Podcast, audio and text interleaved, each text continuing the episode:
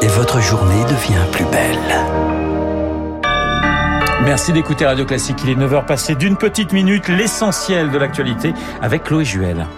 Un pompier de 24 ans est décédé en luttant contre les flammes dans le 93. On l'a appris il y a moins d'une heure. Sixième nuit de tension plus calme, comme la nuit dernière. 157 interpellations, 45 000 policiers et gendarmes toujours mobilisés. Trois blessés parmi les forces de l'ordre.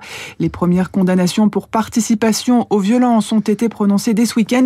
Des audiences se tenaient exceptionnellement un dimanche dans plusieurs villes de France. En cinq jours, plus de 3000 gardes à vue. 570 personnes ont été déférées au parquet 260 comparutions immédiates.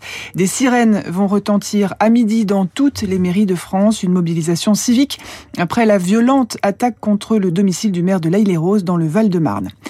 Les médecins de l'hôpital public sont appelés à faire grève aujourd'hui et demain. Ils dénoncent le manque d'attractivité de leur profession et demandent la revalorisation des gardes de nuit et de week-end. On termine avec un mot de sport et le très bon coup du français Victor Lafay lors de la deuxième étape du Tour de France hier. Aujourd'hui, toujours au Pays Basque espagnol, mais le Tour franchit la frontière. Troisième étape à Bayonne, un peu plus de 160, 193 km à parcourir. Merci Chloé, Chloé Juel pour ce rappel de l'actualité. Il est 9h pratiquement, 3 minutes sur l'antenne de Radio Classique, l'heure de retrouver Franck Ferrand. Bonjour Franck. Bonjour à tous. Je vous propose aujourd'hui de revivre la bataille de la Saint-Laurent, cette bataille de Saint-Quentin qui a eu lieu en 1557 et qui a été sans doute un des épisodes clés